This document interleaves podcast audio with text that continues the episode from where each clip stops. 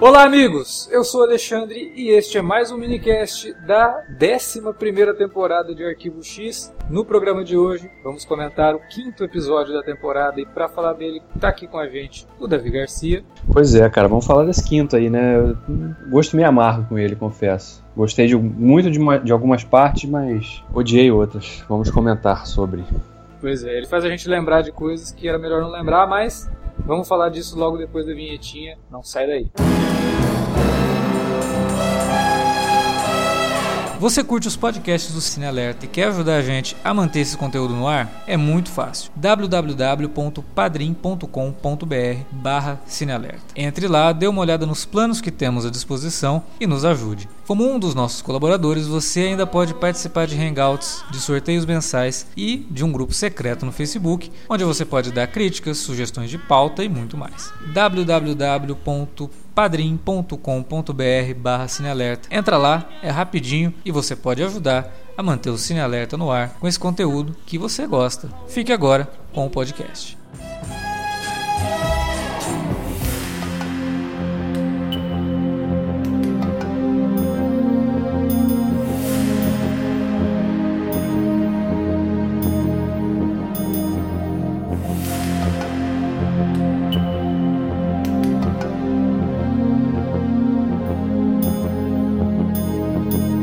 Concordo com o Davi. Esse quinto episódio de Arquivo X, ele me fez ficar muito dividido. Porque, no geral, ele foi um episódio que eu gostei bastante. Ele tem o ritmo que a gente tinha reclamado já desde o começo. Pô, a série tá muito ágil e Arquivo X ela precisava de ter um pouco mais de atmosfera. E ele tem isso. Ele é o episódio mais parecido com o episódio clássico de Arquivo X que a gente teve até agora. É, ele é até um pouco mais lento, mas ele é um episódio muito mais focado em diálogos, na investigação, em momentos de personagens, que o que a gente tinha visto até agora. Por isso eu adorei. Foi uma, uma experiência muito boa assistir o episódio. Mas por que, que eu acho que o Davi também ficou dividido e também me deixa dividido? Porque por melhor que ele seja, ele envolve a mitologia. E quando ele envolve a mitologia, ele está falando do filho da Scully. E como o Alan Veríssimo lá no Twitter atentou para isso, Toda vez que a gente envolve o filho da Scully agora, a gente vai lembrar daquele plot twist que o Chris Carter inventou no começo dessa temporada, que o menino é filho do canceroso. E aí a gente lembra das porcarias que foram feitas com a mitologia da série, e aí o episódio enfraquece um pouco. Enfraquece por conta dele estar tá inserido na mitologia. Se ele fosse um episódio monstro da semana, e ao invés do, do menino ser o filho da Scully, simplesmente um rapaz é um jovem revoltado, não sei o quê, que não envolvesse a mitologia, esse episódio estaria com certeza entre alguns dos meus favoritos dessa retomada aí. Só que ele envolve mitologia e aí o troço é complicado, cara. Fica difícil você gostar de tudo aquilo sabendo de tudo que envolve isso e de que a resolução disso tudo vai acabar nas mãos do Chris Carter e ele pode fazer algo muito pior aí. Foi pois mais é. ou menos isso? Você sentiu sim, também? Sim, é, esse episódio, ele na verdade, é uma grande salada, né? Ele, ele, ele flerta com tudo que a série explora, já explorou, né? Ele é parte monstro da semana, ele brinca com um pouco de, de, de teoria de conspiração, tem uma, uma ação legal, né? Ele, ele investe no drama também, principalmente por conta da Scully, que rende, inclusive, os melhores, as melhores partes do episódio para mim. Só que, quando ele acaba flertando mais, assim, de perto com a mitologia, cara, aí a coisa, a coisa desanda, cara, porque e ele enfraquece, ele enfraquece os personagens, cara. Tudo bem, o garoto tal, revela-se o garoto então é o William mesmo. Ele tem poderes, né? Ele manipula a realidade. Mas, cara, então ele também é, ele tem o que? Ele tem problemas. É, não é um garoto normal, né? Porque ele faz as pessoas se machucarem. É, não, né? isso porque... fica claro, porque ele faz terapia, toma um monte de antidepressivo. Sim, sim, é, mas. Talvez, talvez ele, ele, ele projete o, o, a angústia reprimida dele nas pessoas. Tanto que ele depois vai se desculpar com a menina. Eu não sabia que vocês iam fazer aquilo e tal. Não, aí eu já tô até vendo lá na frente. O Carter vai. vai ah, claro, é porque ele, ele age assim porque ele é metade filho do canceroso, né? Ele tem que ter uma uma, nuance vilanesca, uma coisa errada, né? Ele não pode ser aquele garoto idealizado do, da gravidez impossível de uma médica que sempre foi solitária, né? E não tem mais família. Né? E, enfim, cara, mas essa parte é que complica o episódio para mim. Como você falou, se esse fosse realmente um. Como ele parecia ser no início, né? Uhum. Um típico monstro da semana, lenda urbana, sei lá. Funcionaria bem melhor, cara. Bem melhor mesmo. Né? Tudo bem que a gente acabaria privado do, daquele momento, do, como eu citei lá da Scully, que é o momento do, do, do hospital, que ela tá ali no, no, no, necrotério, né? E ela tem aquele momento ali de chora, pede desculpas, né? Por ter abandonado, porque na visão dela ela abandonou, né? E, mas ao mesmo tempo fazendo. Ela faz o meia-culpa, mas ela também. A gente consegue, como espectador, compreender toda a motivação dela, né? Pra ter feito o que fez. E... Mas de qualquer forma a gente sente a dor dela ali, né? E a, a Gillian mostrou uma, uma, uma Scully bem fragilizada naquele momento, né? De tá ali com a possibilidade de encontrei meu filho, mas foi tarde demais, né? E agora só me resta pedir desculpas, né? E aí tem aquele momento que realmente mostra como a Gillian Anderson é uma atriz bem melhor hoje. E, e a personagem também, né? Ela aprofunda um pouco mais a personagem, que é, na verdade, do, entre ela e o Mulder, obviamente ela, por ser a mãe e por ter tido uma gravidez improvável e para muitos impossível, né? É a que sente mais, né? Essa coisa da, de ter se afastado do filho e de reencontrar nessa situação, nesse contexto, ter que lidar com isso. Não, exatamente. A Gillian Anderson, ela, ela chama atenção para ela nesse episódio, isso a gente reclamou semana passada, né? Uhum. E, pô, esse episódio a gente sentiu falta um pouco mais da Scully, ela fica meio em segundo plano aqui, não. Ela realmente toma para si a tarefa de carregar nas costas o drama desse é. episódio aí. E tem outras coisas, né, que você vai vendo ao longo do episódio e que também atrapalham um pouco, né? A gente tinha falado há umas duas semanas que, pô, legal, né? Tem episódio Monstro da Semana, a gente quer os episódios Monstro da Semana, mas como o primeiro episódio tinha situado que, olha, precisamos encontrar o William, e aí em nenhum episódio existe essa preocupação, a gente é. não vê isso. E quando acontece dele, ah, putz, é o William, cai no colo deles, né? Porque uhum. se não tivesse sido a própria visão que ela tem, o sonho que ela tem, não chegariam até ele. Quer dizer, aquela busca, aquela urgência por encontrar o William fica bastante prejudicada. Por mais que a gente critique a mitologia, a gente até fale que não quer mais mitologia na série, como isso já está estabelecido na temporada, fica difícil não colocar isso como um problema. É um problema, né? É um problema de urgência. O roteiro Sim. não tem essa urgência. Não, e, e, é triste porque a gente, né, o 2, o 3 e o 4 que a gente gostou mais, eu particularmente gostei mais, eles em nenhum momento se preocupam em colocar a Scully ainda tendo, né, pequenos flashes, alguma coisa ali. É como se simplesmente ela tivesse perdido isso. Aí nesse, nesse episódio ela volta a ter aqueles flashes e visões, né? E, então, quer dizer, realmente fica aparecendo até a gente discutiu isso no cast passado, negócio de possibilidade de realidade alternativa, fica aparecendo, cara, porque, né, numa realidade não existe essa mitologia, na outra existe e aí, né, e fica pulando de um episódio pro outro. Num, num episódio é urgente, no outro não é mais. Aí agora voltou a ser urgente de novo. Aí, coincidentemente, ela volta a ter as visões que vão levá-la a encontrar o paradeiro do garoto. E isso que incomoda, assim, para mim particularmente, é essa falta de cuidado dos roteiros, sabe? De não ter uma coesão maior, né? Porque a gente sempre soube, a série clássica, de novo, né? Eu falando série clássica, né? As temporadas originais, elas tinham essa preocupação de separar realmente o monstro da semana do, dos episódios mitológicos. Só que os episódios mitológicos, eles, eles não preparavam uma coisa de urgência. Eles meio que se resolviam a cada. Geralmente, até porque eram duas partes, né? Eles funcionavam muito mais de forma isolada, né? Iam contando uma história que ia acontecendo ao longo da temporada dentro desses episódios mitológicos. Mas aqui, da forma como o Carter fez agora, né? Era uma coisa. O endgame, cara. A gente não pode, né? Não, não dá pra perder tempo com o monstro da semana se eu tenho que encontrar o William, porque ele pode ser o único que vai impedir esse cataclisma mundial, que vai devastar tudo. E fica, a coisa fica meio perdida, né? Assim, o, o que me, me chama muito a atenção de forma positiva no episódio é que mesmo com tudo isso, o James Wong, que é quem escreve e dirige, já é um veterano de Arquivo X, né? O cara tinha feito também aquele filme Final Destination, né? Premonição. Vai até naquilo que a gente falava lá no começo, né? Os caras que estão envolvidos com Arquivo X, eles entendem melhor de Arquivo X do que o Chris Carter. Então, pelo menos, em tudo que ele toca a respeito dos personagens, ele acerta muito. Ele uhum. acerta muito no, no Mulder. Aquele Mulder despojado que a gente sempre gostou de ver.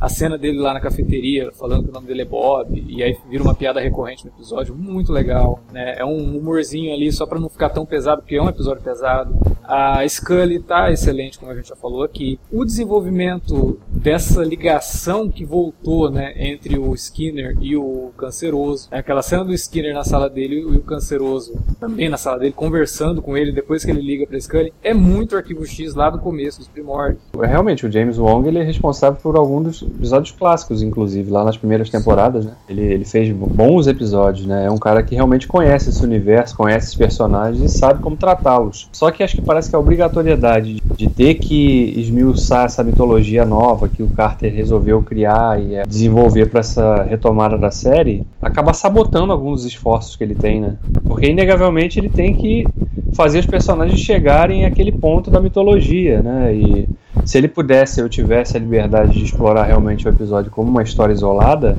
acho que o resultado poderia ser ainda mais impactante, né? Seria muito mais. É, funcionaria melhor, eu acredito, né?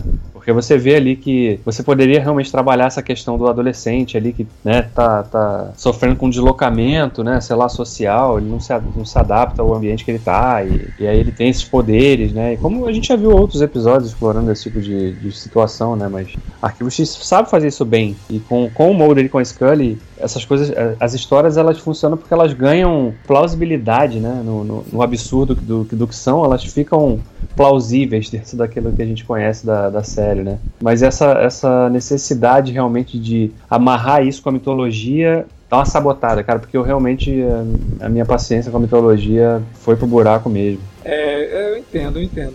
Mas, assim, é, tem muita coisa boa no episódio. Só isso assim já me deixou bastante feliz. Óbvio que o episódio anterior, o Darren Morgan, é o meu preferido até agora, por conta da liberdade que o Darren Morgan tem de fazer essas coisas que fogem do lugar comum. Mas também é bom ver de novo esse clima da, da, da série antiga. Né? Como você falou, James Wong dirigiu grandes episódios de Arquivo X, e talvez a gente já até tenha falado desse episódio aqui, o pessoal está ouvindo já percebeu isso, mas todo episódio a gente tem falado alguma, dado algumas dicas, né? De episódios para assistir. Quem está acompanhando a série agora sem ter assistido a série original, podia seguir essas dicas e assistir alguns desses episódios que a gente fala. Tenho certeza que vocês não vão se arrepender. É, o James Wong é o responsável por um dos episódios mais clássicos de Arquivo X, que é o Toons. Né, que é lá, acho que é da primeira ou segunda temporada. Primeira ainda, né? Porque a série estreou em 93, ela é da, da primeira ainda. É né? da primeira, episódio classicaço de Arquivo X, Toons. É um episódio de terror fantástico, tem um dos vilões, né, monstros da semana mais creepy da série ever e merece ser assistido, cara, é muito legal. E eu acho que ele traz isso de volta na sequência pré-créditos, né, na, na, na Cold Open do episódio, que tem as duas meninas ali e cada uma de um lado do navio e quando elas se encontram, as duas se veem como monstros, né? E elas se atacam. É uma cena tensa pra caramba e ela já promete algo legal no episódio. Quando eu vi aquilo, eu falei, opa, esse promete. Primeiro que o design do monstro é bem Guilherme Del Toro, né? Parecia um kaiju do Pacific Rim. Me lembrou também o Demogorgon lá do Stranger Things. É, também. Tem um pouquinho disso aí. Que Stranger Things bebe pra caramba da fonte de arquivo X, né? Não dá nem pra negar. E eu gostei da Cold Open falei, cara, esse episódio promete. E ele vai numa, numa vibe, numa pegada com a Scully. Né? A hora que volta da abertura tem a Scully contando o sonho dela. Caramba, isso daí tá realmente interessante, né? Até porque eu gosto da Gillian Anderson narrando coisas. Eu gosto da voz da Gillian Anderson. E ela, quando ela narra as coisas em Arquivo X, sempre tem um toque muito pessoal. Né? Porque ela sempre está narrando experiências de que ela não acreditaria se não tivesse visto as coisas que ela já viu enquanto investigava junto com o Mulder os arquivos X. Né? Então eu sempre gosto dessa tonalidade que ela coloca. E aí depois o, Mulder também falando sobre o negócio do monstro, do Gully, né? apresentando para ela teoria de conspiração, o site. Cara, era muito arquivo X clássico mesmo. Os elementos que fazem um bom episódio de Arquivo X. E aí quando entra no negócio do menino seu William, você se surpreende positivamente. Pelo menos para mim foi assim. Eu, Caramba, pô, legal, né? Conseguiram encaixar a mitologia no meio da temporada, não vai ficar só primeiro e último episódio trazendo isso. Só que aí você para e pensa naquilo que eu falei. Pô, mas até agora não tá, tá preocupado com o William e aí ele de repente cai no colo dos dois. Né? E aí tem toda a investigação que também é muito boa.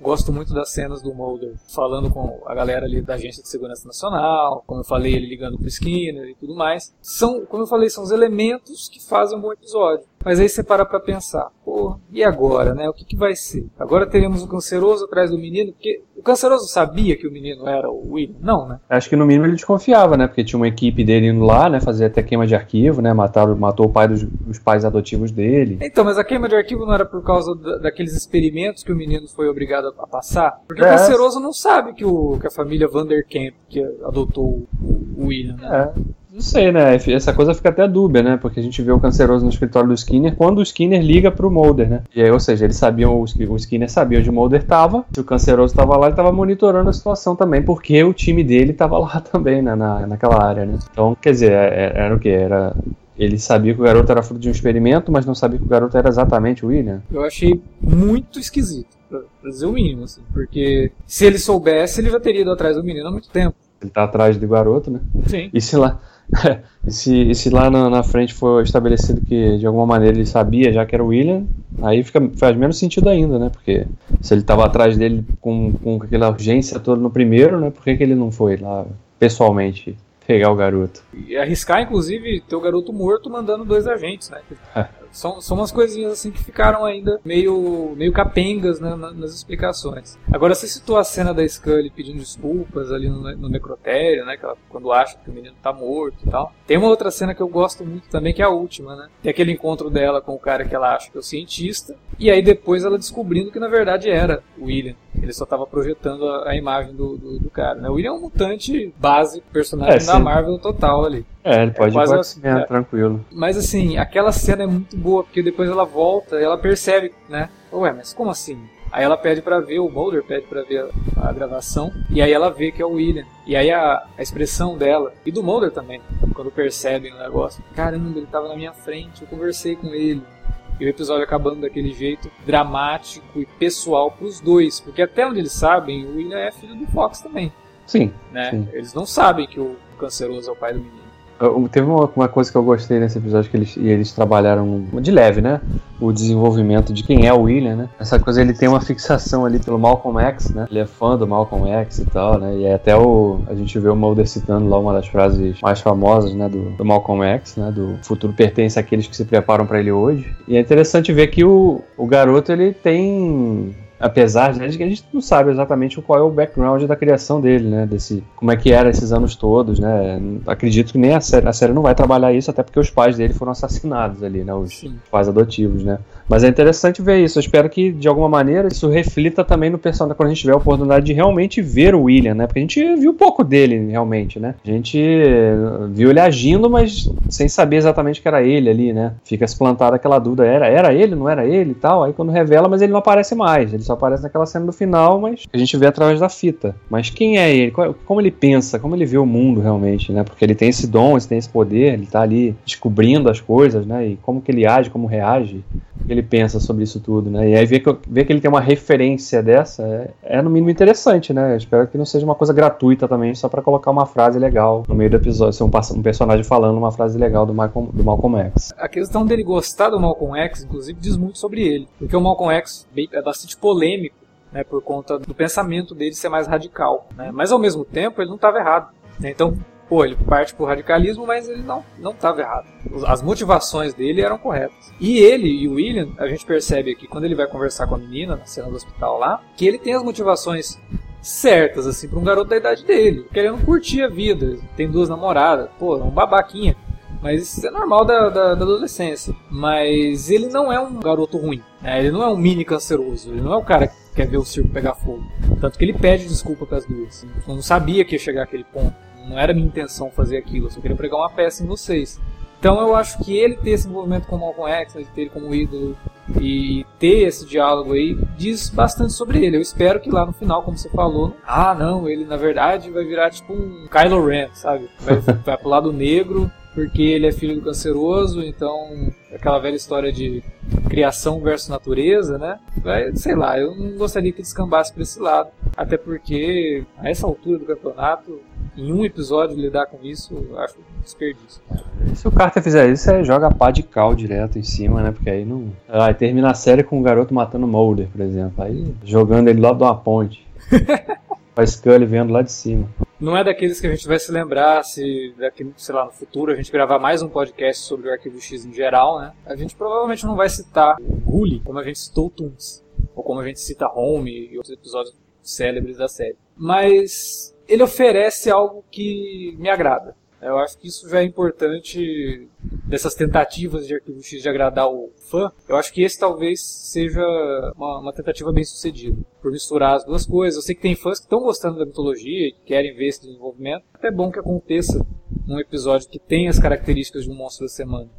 Tava até vendo uma entrevista com o James Wong e, ele fala, conversando com o Chris Carter, com o Glenn Morgan, né, que é produtor executivo da série também, eles bolaram que, ó, não, precisamos ter aqui um episódio de, da mitologia nesse ponto da temporada. Beleza, legal. Só que o Wong queria muito fazer um episódio de Monstro da Semana. Aí ele bolou essa história que unisse as duas coisas. Então por isso que realmente parece que são dois episódios em um. Acho que tem a, a ânsia do Wong de fazer algo mais clássico, e aí ele se sai muito bem juntando com a mitologia do Carter. Por mais que a mitologia do Carter esteja desgastada, ele, ele não, não, não estraga, sabe? Ele, ele, ele consegue, com material ruim da mitologia, fazer algo bom. E aí se percebe também a própria competência do, do Wong. Né? É, eu só espero realmente que tenha uma sequência para isso. Não, agora não, não deixem chegar no décimo episódio só pra gente revisitar o William, né? Vai chegar no próximo, próximo episódio, Scully não vai nem mencionar nada, Mulder, Mulder não vai falar nada.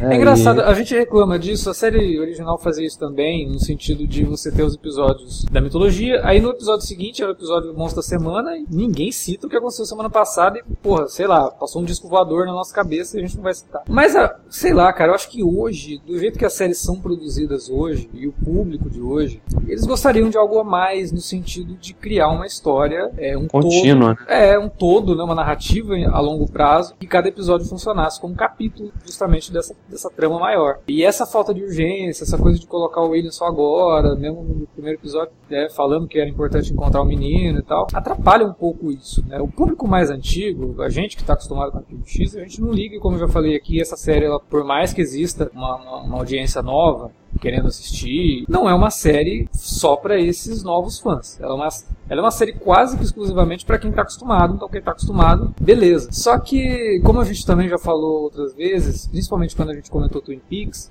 não adianta você voltar 15 anos depois que você terminou a série, ou no caso de Twin Peaks, 27 anos depois, para fazer a mesma coisa, fazer justamente aquilo que os fãs querem ver. Então, por melhor que seja o episódio, a gente quer coisa nova, a gente quer, nem que seja, pô, vamos criar uma história então para contar aqui durante a temporada e dividindo isso nos episódios, mesmo que eles sejam casos da semana, mas que não deixe a gente esquecer do que está acontecendo no, na bigger picture. Né, no, no, no, todo. É. E, é, e, é, esse o problema dessa, como essa série não se encaixa no que a gente conhece como série de TV hoje. Né? As séries de super-heróis que a gente assiste aí do CW, Arrow, Flash, mesmo nos episódios que são casos da semana, procedurais, alguém cita o que está acontecendo ali. Né? Pô, o Barry tá preso, o que a gente vai fazer? Tá lá. A história é contínua. Não, não ignora os fatos que vêm antes e, e deixa de preparar o que vem depois, né? É uma, é uma, uma coisa que as séries evoluíram, né? O padrão, o jeito de fazer série evoluiu dessa maneira, né? Hoje poucas séries funcionam, talvez só as séries policiais ainda se permitam fazer episódios, é, histórias que se resolvem absolutamente dentro daquele episódio, depois ela não é nem citada no próximo. Porque não, mas você tá sabe, você sabe que até séries policiais eu tenho acompanhado Máquina Mortífera, e na época que eu assistia Havaí 5.0 isso também acontecia. É, existia também uma trama geral, e mesmo que os episódios fossem fechados, alguém sempre citava alguma coisa, sabe? Ah, e fulano de tal. Ah, ele viajou para tal lugar. No caso de Máquina Mortífera, tem o lance psicológico do, do Riggs, que é citado em todo episódio. O lance da mulher dele, quer dizer, tem um background ali e aquilo é desenvolvido e o personagem cresce. Uhum. O Riggs da primeira, do primeiro episódio da primeira temporada de Máquina Mortífera não é o mesmo Riggs da metade da primeira temporada. Ele já muda por conta da interação dele com o Murtog e tudo mais. Falta para Arquivo X essa adequação de época. Eu acho que ela, que ela realmente parou no tempo por mais que ela traga bons momentos, ela está deixando de oferecer aquilo que as séries hoje oferecem de melhor para o espectador, que é essa noção de um mundo né, maior sendo construído e sendo desenvolvido, e os personagens também. É uma pena, não tem como ela se quer tentar fazer isso nessa altura do campeonato, a não ser que volte para uma outra temporada, o que vai ser praticamente impossível, sendo que a Gillian Anderson já disse que não volta e o Chris Carter falou que sem ela ele não faz mais. Então eu realmente sinto por isso. Mas eu devo dizer que eu estou mais contente com o Arquivo X até agora do que com o Star Trek Discovery. Ah, isso aí sem dúvida, cara. Ai, ai. Quem, quem tem ouvido nossos casts de Discovery sabe, né? Como eu, particularmente, tenho me decepcionado bastante, assim, né, nos últimos episódios. Arquivo X, no geral, ele ainda, essa temporada especificamente, ela me, me agrada mais do que me decepciona. Então, acho que o saldo aqui é positivo e a gente está na metade da temporada e, e é, obviamente eu quero, vou acompanhar os outros cinco com esperança, né? Aquele fiozinho de esperança de que tenha uma amarração minimamente coerente lá no final para que a série se despeça de forma digna, né? Pois é, você vê que a prova de que realmente está agradando mais é que o último de Discovery que a gente gravou, a gente até falou, pô, até o episódio que eu gosto, eu fico deprê gravando podcast. O Arquivo X, até o episódio que a gente fica meio dividido, fala, pô, mas não sabe, isso aqui tá tão mal costurado e tal. A gente consegue enxergar coisas que, putz, cara, isoladamente isso aqui salva para mim, sabe? Salva esses 45 minutos que eu perdi, entre aspas, aí assistindo o episódio. É. É, e mais do que qualquer pirotecnia, mais do que qualquer coisa. Salva porque são os momentos mais pessoais dos personagens. E eu acho que é isso que falta no Discovery, inclusive. Esse elemento mais humano, realmente. E que aqui em Arquivo X sobra, porque a química dos dois, né, do, do, dos protagonistas, é um troço absurdo. Isso, eu acho que isso ainda é o que fortalece também, né? Porque imagina se fossem dois atores que não se dessem. Talvez eles nem voltassem a fazer a série, na verdade, né? Se eles não não tivesse uma relação de amizade fora das câmeras, acho que seria bem difícil dessa série ser retomada. E que bom que isso segura, né? Porque a gente sente realmente uma dinâmica que funciona entre os dois personagens, porque os dois atores se gostam, né? E tabelam bem, eles um entende o outro e já sabe, né? Talvez até enxergue um pouco a limitação um do outro e sabe o que, que o outro melhorou também ao longo desses anos. Isso, isso se reflete na, na, nas cenas que a gente vê entre os dois, né? E isso ainda é um dos pontos fortíssimos da série, sem qualquer dúvida.